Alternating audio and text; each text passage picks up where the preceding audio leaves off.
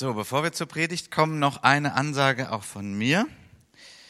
Ganz herzliche Grüße von Thorsten Verheyen, der hier gut bekannt ist in dieser Gemeinde und der Pastor in Mönchengladbach ist. Und sie werden am 5. und 6. Juni, also schon bald, ein Seminar zum Thema Heiliger Geist veranstalten mit Pastor Graziano Gangi. Der kommt extra aus Karlsruhe. Das ist ein Freitagabend und ein Samstag. Es gibt dazu auch diese Einladungsflyer hinten bei uns in der Auslage. Und ich möchte uns alle dazu ermutigen. Ja, vielleicht bist du noch nie im Heiligen Geist getauft worden oder erfüllt worden. Dann bitte geh dahin. Vielleicht hast du das schon erleben dürfen. Geh trotzdem dahin. Denn die Bibel sagt auch, dass wir immer wieder erfüllt werden müssen mit dem Heiligen Geist. Und das ist ja der Schlüssel, dass wir ein fröhliches, lebendiges Leben mit Jesus in dieser Welt leben. Also von daher möchte ich sehr stark dazu ermutigen. Sie hatten ursprünglich überlegt, das nur für Ihre Gemeinde zu machen, weil auch der Raum da nicht so groß ist. Aber Sie haben jetzt doch den Mut und sagen, man kann auch kommen, wenn man nicht Mitglied der Mönchengladbacher Gemeinde ist. Also herzliche Ermutigung dazu. Am Freitag ist es, glaube ich, 19.30 Uhr, am Samstag 10 Uhr geht's los. Genau, steht auch alles hinten drauf. Es geht um den Heiligen Geist, um die Taufe im Heiligen Geist und auch um die Gabe der Prophetie. Gut. Kämpfer oder Konsument. Teil 3 und voraussichtlich auch letzter Teil dieser Predigtreihe. Wenn jetzt jemand sagt, oh Mist, ich habe die ersten beiden verpasst, ähm, kein Problem, du kannst hier bleiben. Ähm, das ist auch eine Predigt, die für sich steht. Du wirst sie auch so nachvollziehen können. Ansonsten ist ja auch auf unserer Internetseite evangeliumshaus.de sind auch die Predigten, die kann man sich auch im Nachhinein nochmal anhören. Kämpfer oder Konsument, was ist das für eine Fragestellung überhaupt? Nun, ähm, ich will nur noch mal kurz einleitend sagen, wir leben in einer Konsumgesellschaft. Das heißt, Unsere Gesellschaft versucht ständig deine Identität zu definieren darüber, dass du ein Konsument bist. Meistens merken wir das gar nicht mehr. Wir sind ja auch darin aufgewachsen. Ja? Wir leben im Materialismus und du wirst ständig angesprochen durch die Werbung und man versucht dir immer diese Identität zu geben. Ja? Arbeite fleißig, dann hast du Geld, dann kannst du dir Dinge kaufen und dann bist du glücklich. Das ist so eine einfache Formel. Das ist so die Formel dieser Welt in unserer Kultur, in der westlichen Welt. Und ähm, ja, ich denke, da kann jeder sich irgendwie reindenken und man erlebt auch ein gewisses Glück, wenn man sich Dinge kaufen kann. Es ist auch keine Sünde, sich Dinge zu kaufen. Es ist keine Sünde, Dinge zu genießen.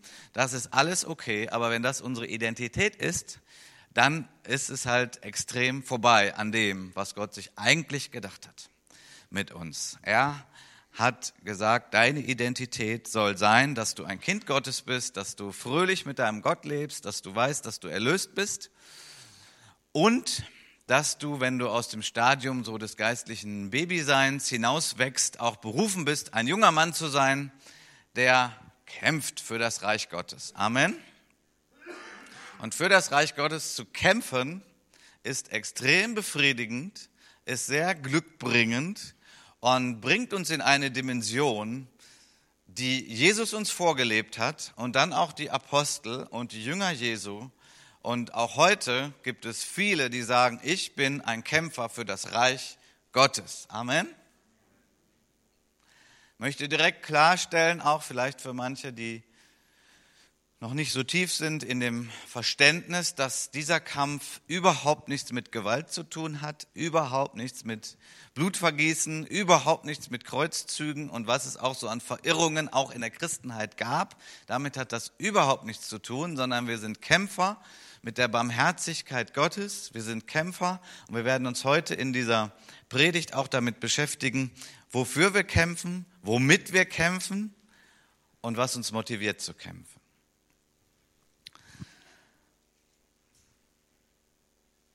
Was ist überhaupt das Ziel dieses Kampfes?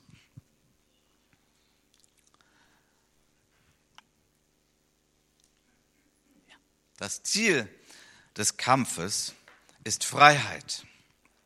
Jesus, als er seinen Dienst antrat, seine erste Predigt gehalten hat,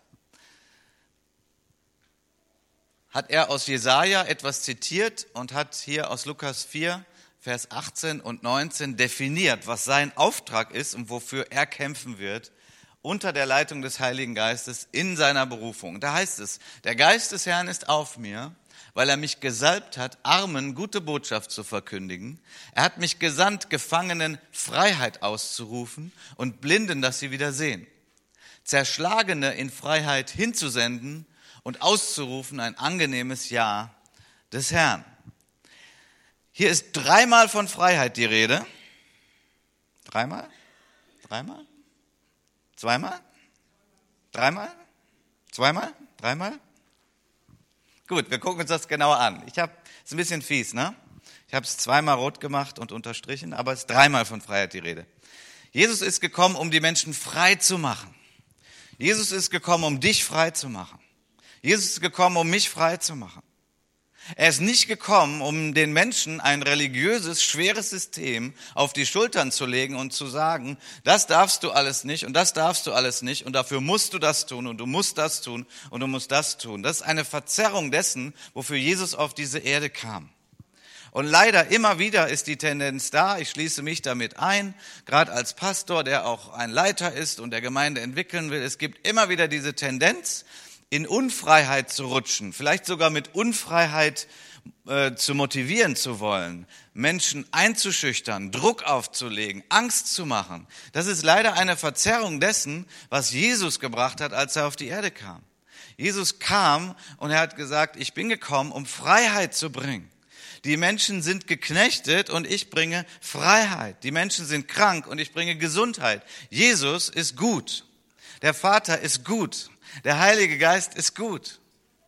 Und ich glaube, wenn das tief in uns ist und wenn wir noch mehr erkennen, wie Jesus ist und wie der Vater ist und wie der Heilige Geist ist, dann besteht auch die Möglichkeit, dass auch in unserem Land noch viele, viele Menschen gerettet werden. Wir müssen uns so hüten vor einer Karikatur von Jesus, der manchmal gepredigt wird und Menschen haben Riesenangst und dann lernen sie Jesus kennen und dann wird ihnen gesagt, du musst, du musst, du musst, du musst. Aber das ist nicht der Auftrag, den Jesus hatte. Die Menschen sind sowieso schon unter dem ganzen Ich muss, ich muss, ich muss. Und in Ängsten und vielleicht Abhängigkeiten und in Zwängen. Und Jesus ist gekommen, um uns frei zu machen. Jetzt magst du hier heute sitzen und sagen, tja, ich bin schon zehn Jahre Christ, 30 Jahre Christ, 50 Jahre Christ, ich bin doch frei. Bist du frei? Und ich rede dir nicht ein, wenn du frei bist, dass du nicht frei bist, aber ich möchte mich mal mit einschließen. Obwohl ich schon lange Christ bin, bin ich manchmal nicht frei. Und ich brauche immer wieder den frischen Jesus. Ich brauche den Heiligen Geist, der an mir wirkt und der mir Freiheit schenkt. Zum Beispiel Freiheit von Ängsten. Gibt es hier irgendjemanden im Raum, der schon mal Angst gehabt hat? Gibt es vielleicht jemanden, der im Moment Ängste hat? Wisst ihr, dass Ängste uns unfrei machen? Das Wort Angst kommt von Enge. Und Enge ist unfrei. Als Jesus auferstanden war, hatten sich die Jünger verschlossen, Türen verriegelt. Sie hatten Angst. Übrigens eine berechtigte Angst. Es waren nicht einfach nur Angsthasen. Aber sie haben die Türen verschlossen und sie hatten Angst. Das spricht schon Bände, das passt zusammen. Angst macht's eng. Es fühlt sich nicht gut an. Und auch hier sehen wir wieder, wie Jesus ist. Er ist gekommen, Freiheit zu bringen. Er hat, er hat, er hat nicht gedacht, oh Mann, meine Jünger, die haben es immer noch nicht begriffen. Ich war so lange bei ihnen, ich habe es ihnen doch gesagt, naja, vergess es. Nein, Jesus kam durch die verschlossene Tür als er Auferstandene. Er kam, er kam einfach in den Raum. Und was hat er gesagt? Meinen Frieden gebe ich euch. Und der Friede Gottes, das ist irgendwie nicht etwas Passives oder so Waffenstillstand oder irgendwie sowas. Der Friede Gottes ist eine Kraft. Der Friede Gottes nimmt Angst. Jesus hat ihnen Angst genommen mit seinem Zuspruch des Friedens Gottes. Jesus ist gekommen, uns frei zu machen. Diese Freiheit, zu der wir eigentlich berufen sind. Diese Freiheit, zu der wir Menschen geschaffen wurden. Und er kam und er war voller Erbarmen. Jesus, als er auf der Erde war, er ging nicht herum und hat gedacht, oh, schlimmer Sünder, schlimmer Sünder, schlimmer Sünder, schlimmer Sünder. Ja, er hat gesehen, dass da viel Sünde ist. Aber er hat gesehen, ich möchte sie frei machen, ich möchte ihn frei machen. Und das bedeutet natürlich auch, dass es um Sündenvergebung geht und um Sündenbekenntnis und dass uns das frei macht. Versteht mich bitte richtig. Es geht nicht darum, dass wir einen falschen Jesus predigen, der nicht von Sünde spricht. Und auch wir als Gemeinde und als Kirche, wir müssen von Sünde sprechen. Aber das Ziel ist nicht von Sünde zu sprechen, das Ziel ist von Freiheit zu sprechen. Die Sünde knechtet.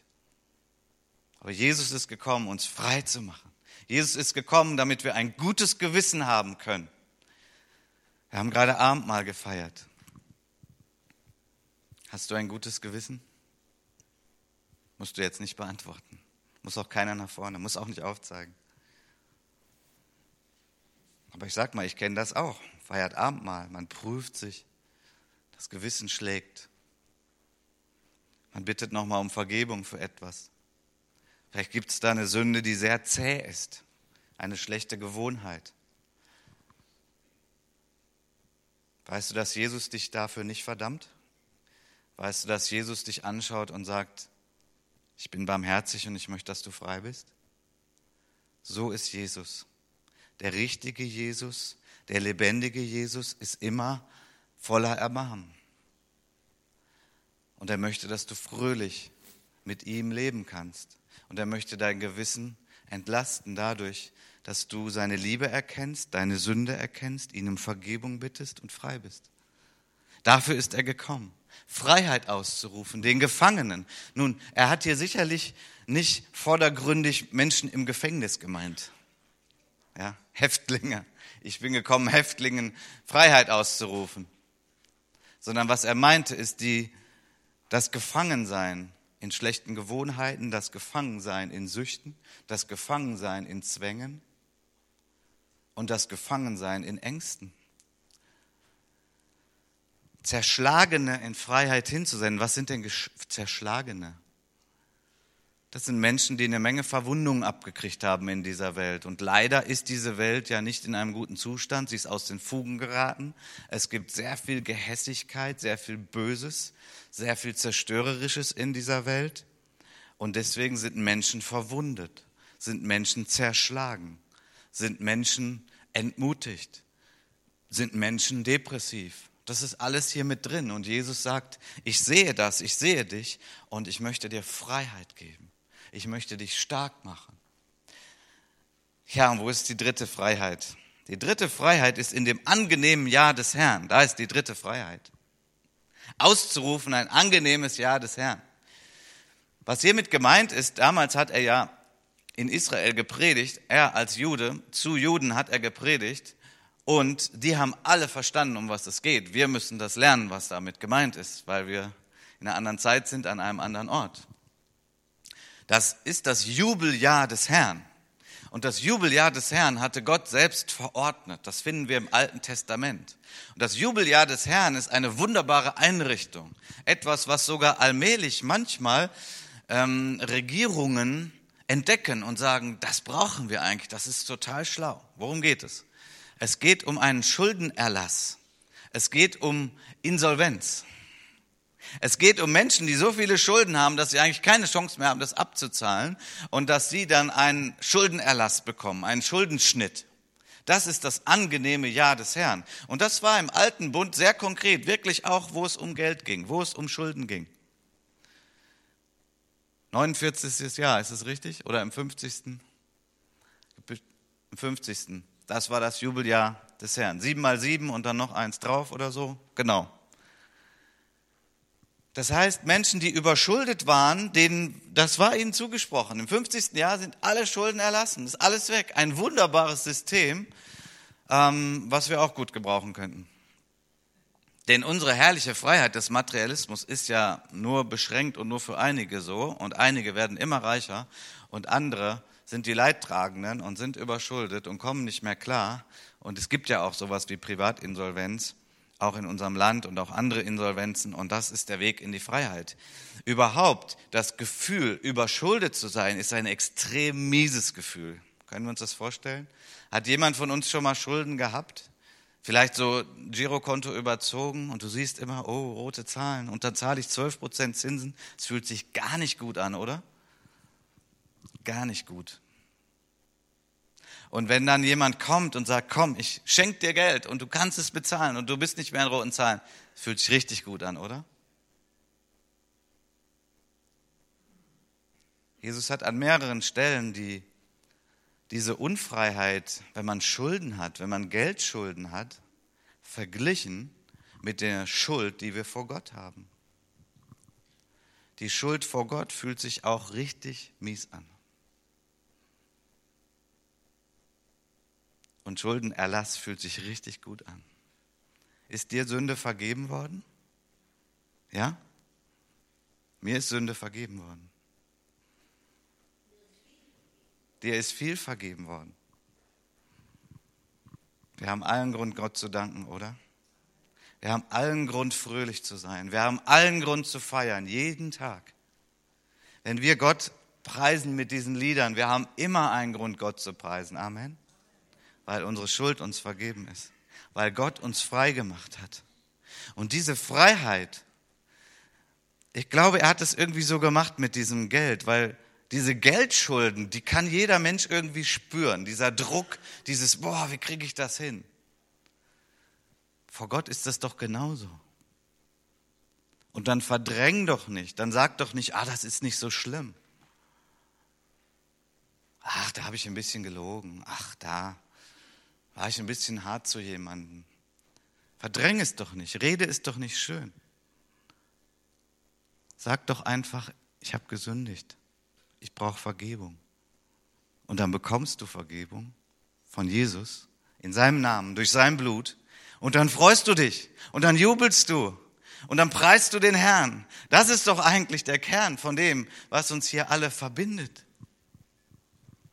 Ich würde mir so wünschen, also mal eben in Klammern gesprochen, wir können gerne offen miteinander reden über Lobpreis, über welche Lieder, wie laut, wie leise und so. Aber was ich mir wünsche ist, wenn wir sonntags hier zusammenkommen, und ich fand, das war heute wirklich gut, ist jetzt nicht auf heute bezogen, dass wir hier zusammenkommen, dass wir sagen, wir preisen den Herrn, wir ehren den Herrn, wir jubeln, wir sind laut und wir sind leise und in unserem Herzen und mit unserem Mund. Warum? Weil uns vergeben ist, weil wir erlöst sind. Weil wir so einen Berg von Schulden hatten vor Gott und keine Chance, ihn abzubezahlen. Überhaupt keine Chance. Null. Kapitulation.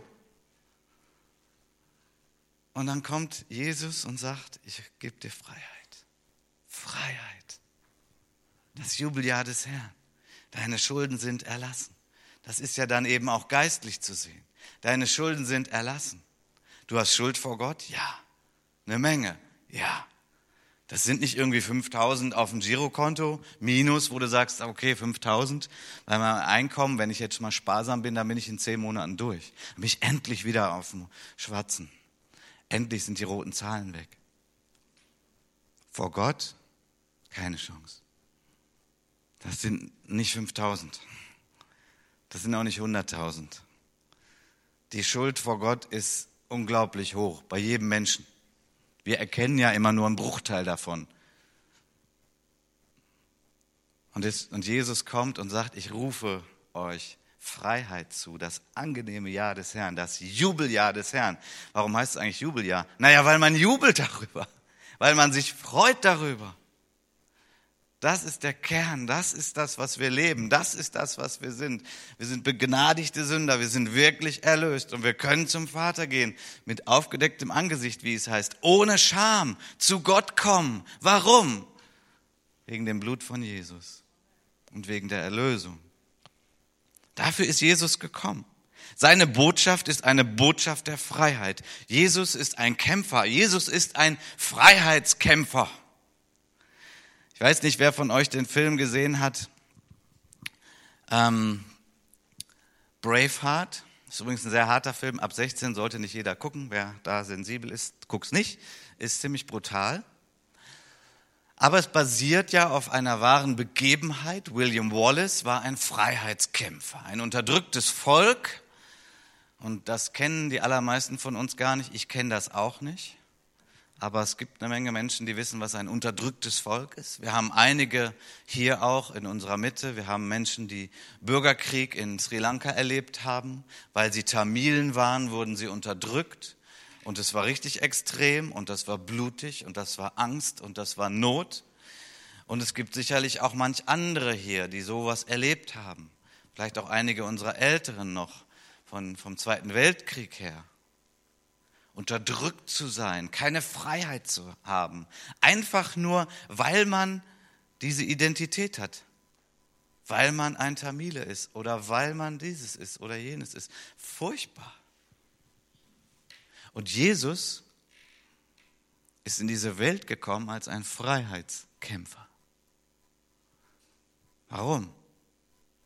Weil alle Menschen unterdrückt sind von der Sünde geplagt sind von den Verführungen des Teufels.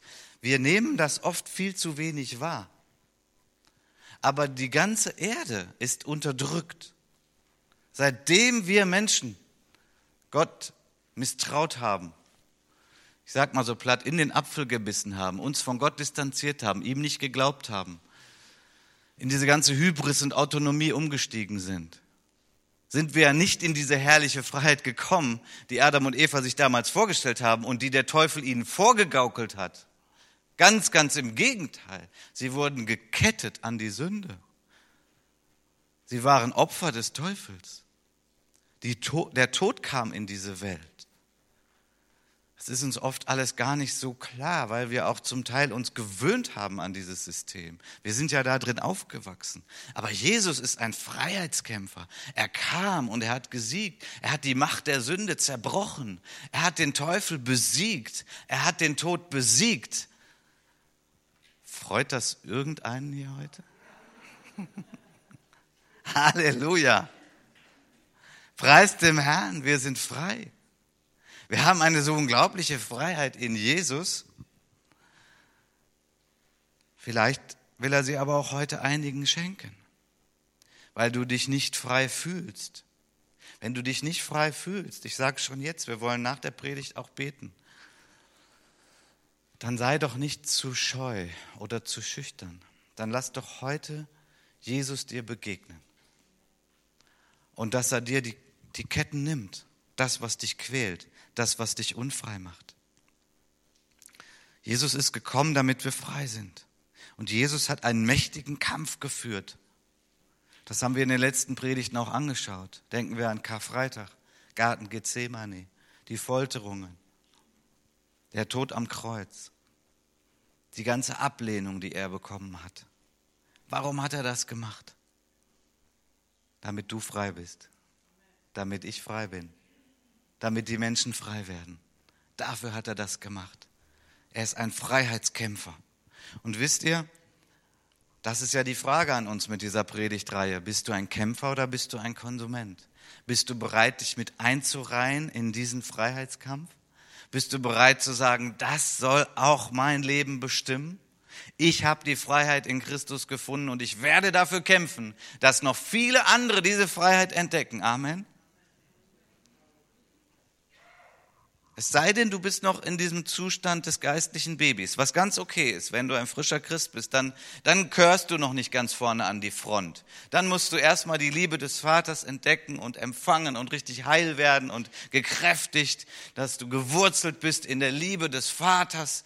Aber irgendwann, hoffentlich, wirst du ein bisschen reifer, ein bisschen stärker und gehörst zu den jungen Männern und sagst, ja, ich habe es erkannt, es gibt Böses in dieser Welt. Ja, und ich habe erkannt, wie wir gegen das Böse kämpfen können. Und ich will gegen das Böse kämpfen, im Namen Jesu. Und ich möchte, dass nicht nur ich frei bin, ich möchte, dass noch viele frei werden, weil ich bin so begeistert von dieser Freiheit und ich möchte mit Christus im Heiligen Geist kämpfen.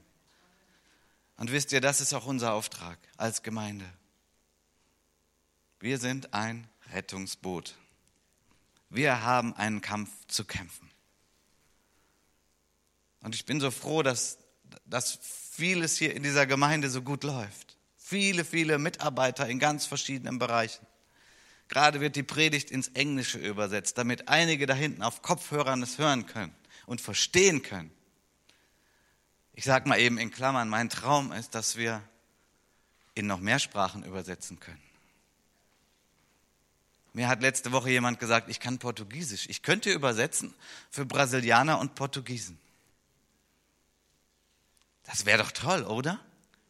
Wenn Brasilianer, Portugiesen gerettet würden, auch durch diese Gemeinde. Was ist mit Französisch? Und so weiter. Ja, das ist aber ein Kampf. Ja? Dafür bete ich. Das ist ein Glaubenskampf, für den ich bete. Das kostet nämlich leider ein bisschen Geld. Und es braucht Mitarbeiter. Aber das ist Gemeindearbeit, oder? Das liebe ich. Das ist mein Job. Ich bin dankbar dafür. Wir haben ein kleines Sozialwerk jetzt und das wächst. Menschen wird geholfen, dass sie Deutsch lernen können. Einfach so, unkompliziert, durch diese Gemeinde. Herzlichen Dank auch an Erwin und Edith an dieser Stelle. Ich sehe euch jetzt gerade gar nicht, aber ihr seid ja hier. Die machen das gerade. Woche für Woche übersetzen sie, ähm, helfen sie, Deutsch zu lernen. Und die Ursula hat das mal angefangen. Gut, jetzt merke ich gerade, komme ich auf Glatteis. Jetzt könnte ich eigentlich äh, zwei Stunden so weitermachen und alle loben, die sich hier einsetzen in der Gemeinde. Nimm es, nimm es auch du, der du hier mitarbeitest. Du bist auch gemeint. Wir sind zusammen in einem Freiheitskampf. Amen. Ein schönes Ziel. Menschen sollen frei werden durch diese Gemeinde. Sie sollen hineinkommen in die Freiheit, die Christus erworben hat. Hier und in Sri Lanka und in Malawi und in Rumänien, in Nordrhein-Westfalen, in Krefeld, hier, in Nettetal, in Grefrath, überall. Amen. Das ist unser Auftrag. Und wisst ihr, das motiviert mich, das treibt mich an. Ich könnte nicht in einer Gemeinde arbeiten, die sagt, Hauptsache wir sind gesegnet komm, Geist Gottes, segne mich nochmal, nochmal mehr und nochmal und wir beseelsorgern uns alle untereinander und versteht ihr? Ich, ich könnte in so einer Gemeinde nicht arbeiten. Das ist alles richtig, ist alles wichtig, das brauchen wir. Aber wir haben ein Ziel. Die Freiheit, die Christus verkündigt hat, weiterzugeben. Dass Menschen hineinkommen in diesen wunderbaren Jesus, verstehen dass sie rauskommen aus ihrer Zerschlagenheit, ihrer Verwundetheit, dass sie rauskommen aus ihren Sünden und dass sie in diese Freiheit kommen. Was ist denn das Mittel, mit dem wir kämpfen? Das Mittel ist die Wahrheit. Das Schwert des Geistes ist die Wahrheit. Und mit der Wahrheit kämpfen wir. Ja, ich sagte es schon, wir kämpfen nicht mit Gewalt. Manchmal denkt man, würde man das gerne. Ich denke jetzt mal an die verfolgten Christen, die im Moment auch leiden und so viele werden umgebracht. Aber sie kämpfen nicht mit Gewalt, sie schlagen nicht zurück. Sie sind ein Zeugnis für Jesus. Sie gehen den Weg Jesu, den Leidensweg Jesu. Sie bezeugen ihn und wenn es sein muss, mit ihrem Sterben. Und so wächst übrigens auch das Reich Gottes. Jemand hat mal gesagt, das Blut der Märtyrer ist der Same der Kirche. Das Blut der Märtyrer ist ein so massives Zeugnis. Wie viele Menschen kommen auf dem Weg zum Glauben? Nun, ich sage es ganz offen, ich möchte kein Märtyrer werden. Ich leide nicht gerne. Aber ich habe auch am Donnerstagabend in unserer Bibelstunde im Bible to Go gesagt, okay, aber wenn es sein muss, natürlich. Wenn es kommt und wenn es Druck gibt, in unserem Land verschieben sich ja gerade Werte ganz massiv. Kindererziehung, Sexualethik. Es verschiebt sich so vieles in unserem Land und es wird passieren, dass auch wir angeklagt werden, dass man uns Vorwürfe macht. Warum? Ja, einfach weil wir an Jesus glauben und weil wir das richtig finden, was die Bibel sagt. Da werden wir auch noch in Kämpfe kommen.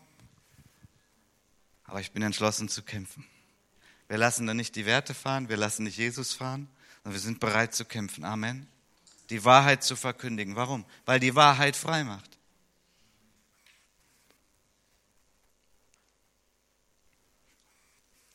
Hebräer 4, Vers 12. Denn das Wort Gottes ist lebendig und wirksam und schärfer als jedes zweischneidige Schwert. Und es ist durchdringend bis zur Scheidung von Seele und Geist, sowohl der Gelenke als auch des Markes und ein Richter der Gedanken und Gesinnungen des Herzens. Das Wort Gottes ist wie ein zweischneidiges Schwert. Und wir brauchen mutige Menschen. Die, die Wahrheit braucht immer mutige, um ausgesprochen zu werden. Denken wir an Petrus, der überhaupt keinen, nicht mehr viel Mut hatte und Jesus verleugnet hat. Dann aber am Pfingsttag, voll des Heiligen Geistes, gepredigt hat. Was hat er gepredigt? Jesus Christus. Was hat er gesagt? Den ihr gekreuzigt habt. Na, das nenne ich mal Mut. Ich meine, wir lesen das, wir finden das schön, das ist eine schöne Bibelstelle, gefällt uns. Versetz dich einmal in seine Situation. Da hätten auch die Steine fliegen können, die hätten ihn auch dafür umbringen können. Den ihr gekreuzigt habt. Aber was passierte? Der Heilige Geist kam. Was passierte dann? Es drang ihnen durchs Herz. Und sie haben gesagt, was sollen wir tun? Das wünsche ich mir. Das wünsche ich mir mutig Christus zu verkündigen, dass der Geist Gottes kommt und die Menschen sagen, was sollen wir tun? Aber es brauchte einen Petrus, der den Mut hatte, es zu tun. Herr, kannst du nicht einfach all deine Engel schicken und die sollen das predigen? Macht er nicht. Wir sind berufen, es zu tun. Und wir brauchen den Mut von Gott. Und was ist, wenn wir es nicht tun? Wie werden Menschen gerettet, wenn wir es nicht tun? Das ist eine schwere Frage, oder? Lass uns doch einfach uns Gott hinhalten und sagen, Gott, hilf mir. Ich bin so ein Angsthase. Aber bitte erfüll mich mit deinem gutigen Heiligen Geist. Lass mich doch mutiger werden. Wisst ihr, wir sind alle so abgedämpft. Wir sind alle so weichgekocht in dieser Gesellschaft. Es wird immer von Toleranz geredet.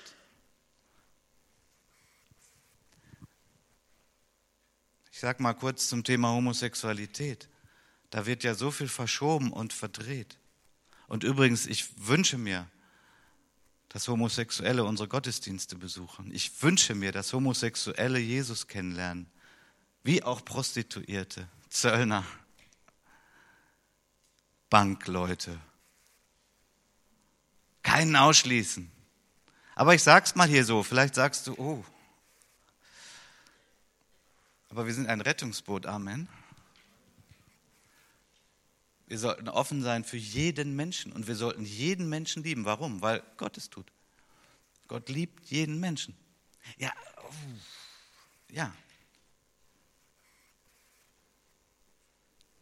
Aber wisst ihr, wir werden da beim Thema Homosexualität die Sache nicht verdrehen. Wir werden nicht abweichen von der Wahrheit. Wir werden nicht sagen, ach, ist auch nett. Ja, ist auch, auch eine Lebensform. Ja, klar. Nein, das werden wir nicht tun. Und deswegen werden wir an der Stelle leiden. Weil wir glauben, dass die Freiheit und die Klarheit in dem ist, wie Gott es gemacht hat.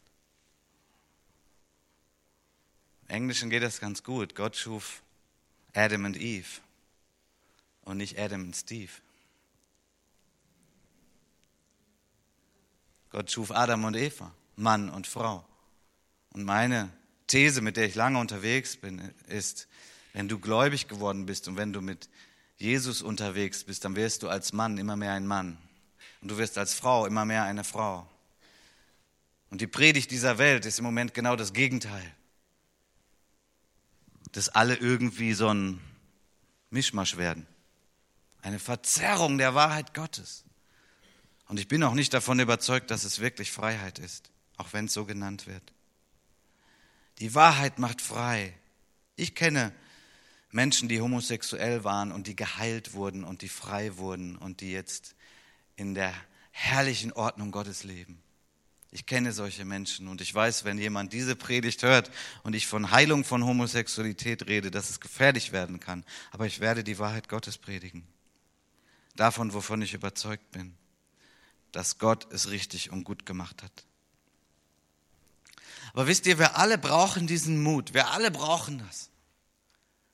Weißt du, dass es Menschen in deinem Umfeld gibt, wozu du gesandt bist mit dem Evangelium und wo niemand anders hingesandt ist? Deswegen musst du die Freiheit Gottes kennen, davon begeistert sein und dann den Mut bekommen, es weiterzusagen. Sei ein Kämpfer und nicht nur ein Konsument.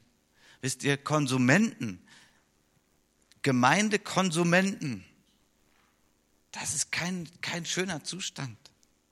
Wenn du nämlich nur Konsument bist, wenn du nicht von Herzen dabei bist, wenn du nicht identifiziert bist, wenn du nicht sagst, okay, was ist mein Anteil, was kann ich einbringen, beten, spenden, mitarbeiten, dann wirst du unweigerlich zu einem nörgeligen Kirchenkritiker. Das ist einfach so. Du sitzt wahrscheinlich auch nicht in der ersten Reihe, sondern weiter hinten und du weißt alles Mögliche, was hier nicht so toll ist. Und ich sage dir, das macht nicht glücklich, das macht nicht froh. Du bist berufen, ein Kämpfer zu sein für sein Reich. So steig aus, aus dieser Identität. Und irgendwie den Gottesdienst genauso wie irgendeine Fernsehsendung da zu kritisieren und zu gucken und das war nicht so gut und das war nicht so gut. Weißt du, ich sage dir ganz offen, hier ist manches nicht gut. Da brauchen wir gar nichts anderes behaupten. Hier ist manches nicht gut. Gemeinde ist Baustelle, bleibt immer Baustelle. Habe ich irgendwann gelernt als Pastor. Gemeinde ist Baustelle. Und wir, wir bauen immer was und wir machen was schöner. Und aber ich sehe so viel. Ich sage, oh, und irgendwann machen wir die Baustelle.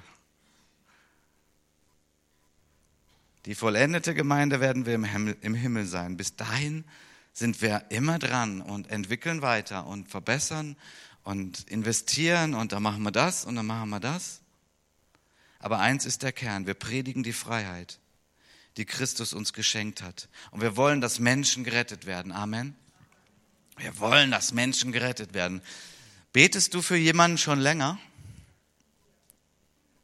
Ja? Okay, ich frage mal, haben einige aufgezeigt. Betest du für eine Person schon länger als zehn Jahre? Ja, das sagen einige auf. Betest du für irgendeine Person schon länger als 20 Jahre? Okay. Betest du für eine Person schon länger als 30 Jahre? Wow. Glaubst du, dass die noch gerettet wird, die Person, für die du betest? Soll ich dich mal ermutigen, was ich diese Woche erlebt habe? Für eine Person, für die ich mehr als 30 Jahre gebetet habe, hat letzte Woche ihr Leben Jesus gegeben.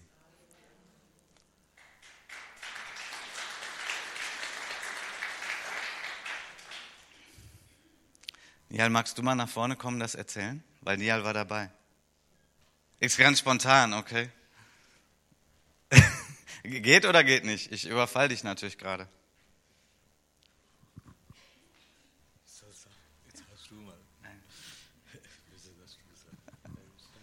Okay, du kannst ergänzen, okay? Okay, ich erzähle euch. Und du kannst es ergänzen, wenn du willst, ja? Ich sage nein. okay. Ja. Ihr habt die Person vielleicht gesehen. Ich mache es jetzt nicht zu geheimnisvoll. Es geht um meinen Vater. Und er war hier bei meiner Einsetzung. Hat hier vorne in der ersten Reihe gesessen. Ich bin mit 18 Jahren zum Glauben gekommen und habe angefangen für ihn zu beten. Ich will mich nicht falsch rühmen hier. Ich habe nicht jeden Tag eine Stunde auf den Knien gelegen für ihn. Ich habe auch Phasen gehabt, ganze Zeiten, wo ich nicht für ihn gebetet habe. Aber natürlich habe ich immer wieder für ihn gebetet. Regelmäßig. Mehr als 30 Jahre. Im Moment geht es ihm sehr schlecht. Er ist im Krankenhaus. Er ist sehr, hat sehr abgebaut.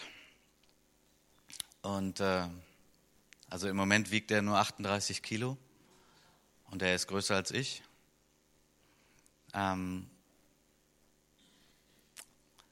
und er kam ins Krankenhaus. Ich war letzte Woche ja auf einer Konferenz, drei Tage, Randy Clark Konferenz, und dann an dem einen Morgen kriegte ich einen Anruf von der Pflege. Also er hat so Hauspflege, dass er ins Krankenhaus musste. Habe ich nachgefragt, was ist es, worum geht's und so. Und ich bin dann an dem Tag zu ihm hingefahren, nach Witten ins Krankenhaus und äh, habe auch mit dem Arzt sprechen können und man weiß immer noch nicht genau, was los ist. Am nächsten Morgen kriegte ich einen Anruf von meinem Vater, dass er sagte, er will sein Testament machen. Und da war natürlich dann Alarm bei mir. Wow. Auf der anderen Seite muss ich sagen, habe ich einen unglaublichen Frieden empfunden von Gott in der ganzen Phase. Es war unglaublich. Und ich hatte dann noch einen Zahnarzttermin, habe ich noch gemacht und dann ich überlegt, okay, ich werde hinfahren und das Aller, Allerwichtigste ist nicht das Testament. Das Aller, Allerwichtigste ist, dass er Jesus, dass er sein Herz aufmacht für Jesus. Und natürlich habe ich schon oft mit ihm darüber gesprochen und auch für ihn gebetet. Manchmal habe ich unter Handauflegung für ihn beten können, als er auch in sehr großen Krisen war vor Jahren. Aber er hat nie sein Herz für Gott aufgemacht. Eigentlich war er immer an dem Punkt, es gibt gar keinen Gott. Ein richtiger Atheist, so, es gibt keinen Gott. Und da haben wir oft diskutiert. Ich habe mit allem versucht, ihm irgendwie zu erklären, dass es das Logischste ist, dass es einen Schöpfer gibt und so weiter. Und als ich dann am Donnerstag war das, ne? Am 30. dachte, okay, ich werde heute zu ihm hinfahren. Das Allerwichtigste ist, dass er sein Herz für Jesus öffnet. Habe ich gedacht, ah, am liebsten würde ich nicht alleine fahren. Habe Nial angerufen, habe gefragt, Nial, hast du Zeit? Und Nial hatte Zeit. Ja, ihr denkt vielleicht, er ist Rentner, der hat immer Zeit. Das stimmt nicht. Nial hat ganz viele Termine. Es war ein Wunder, dass er Zeit hatte. Und Nial hat sofort gesagt, ja, er kommt mit. Wir sind hingefahren nach Witten zum Krankenhaus, zwischendurch auch gebetet. Aber es war ein unglaublicher Frieden die ganze Zeit, oder? Wir waren nicht in Panik oder so. Unglaublich. Wir kommen dahin. Das Zimmer, ich wusste ja schon, in welchem Zimmer er lag, gucken rein. Er war gar nicht da, weil er in Behandlung war. Weil sie ihn ja untersuchen, auf den Kopf stellen gerade, was, was ist das Problem. Gut, den Arzt gefragt, er sagte, ja, der wird bald kommen. Er könnte nicht sagen, wann. Wir waren in so einem Wartebereich, haben da gewartet. Ähm, dann irgendwann kriegten wir richtig Hunger. Wir merkten, okay, wir müssen jetzt mal was essen. Noch einmal kurz in das Zimmer geschaut, er war da. Dann mussten wir noch ein bisschen warten, weil er gepflegt wurde. Dann konnten wir endlich zu ihm. Und ich habe ihm als erstes darauf angesprochen und gesagt, Vater, also das Wichtigste ist deine Beziehung zu Gott. Und dann sagte er, ein Atheist eigentlich, sagte, ob Gott mich annehmen kann? Unglaublich, oder? Ob Gott mich annehmen kann? Das war unglaublich. Das war alles Mögliche übersprungen von es gibt gar keinen Gott und, und, und. Es war sofort am Punkt. Es war einfach der Heilige Geist. Es hätte nichts mit uns zu tun gehabt, oder? Es war einfach der Heilige Geist. Es war Gott selbst. Er war da. Er liebt meinen Vater schon die ganze Zeit und er will ihn haben. Und er hat was an seinem Herzen gemacht, an seinem Denken, an seinem Fühlen. Er hat meinen Vater in der ganzen Schwachheit da, Gott mich annehmen kann.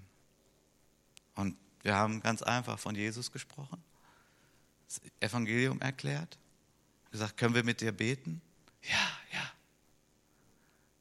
Willst du nachbeten? Ja, ja. Und er hat mitgebetet. Er hat sein Leben in Gottes Hand gelegt. Er hat Jesus angenommen.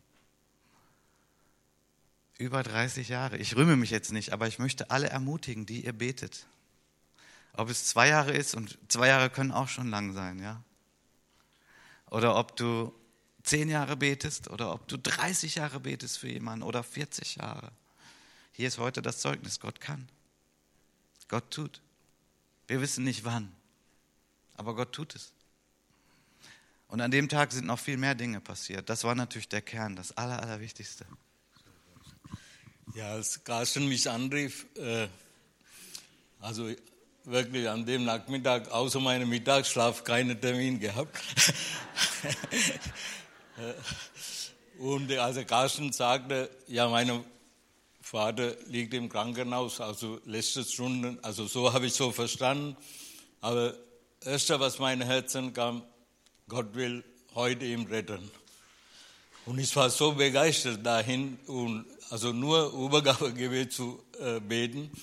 Und der Kassenvater sagte von selbst, ob er mich annimmt. Und dann sagt er, ich bin wirklich ein Dickkopf. Aber da merkt man, wie der Heilige Geist so ein hartes Herz überführt hat. Das war ein Moment, wo der Geist Gottes total vorbereitet hat, überführt hat. Und Carsten hat, ich habe auch bemerkt, dass Carsten jahrelang seinen Vater so gut begleitet hat, eine wunderbare Vater-Sohn-Beziehung hat. Ich denke, das war auch ein Schlüsselpunkt, auch, dass er in diesem Moment gekommen ist. Und als, als er sagte, ich bin ein äh, Dickkopf, und dann sagt der Carsten, ich auch. Aber Papa, ich brauchte dann, als ich Gott erkannt, als, als zu Gott gab, der hat mir vergeben. Und das war also unheimlich für mich, so eine Erfahrung, eine Ermutigung. Wirklich, wie wir heute ge äh, gesagt haben, Menschen zu beten und zu wirklich warten, Gott eingreift. Amen. Danke, Nihal. Danke.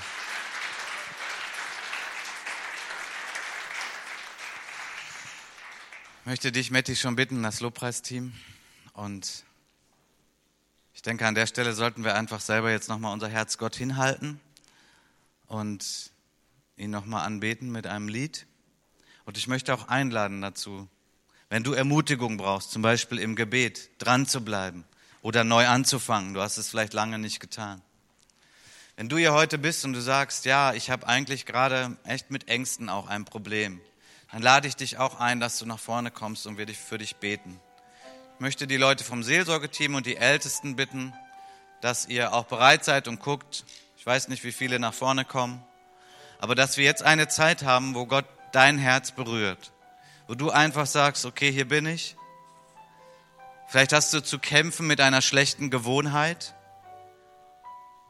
Ich habe das heute Morgen so im Gebet empfangen. Gott ist hier und er möchte dich frei machen. Vielleicht musst du auch eine Sünde bekennen mal vor jemanden heute und dann werden die Ketten zerschlagen. Ich bezeuge das, dass das passieren kann. Ich habe es selbst erlebt. So lass uns aufstehen, lass uns Gott anbeten und ruhig in der Zeit schon nach vorne kommen.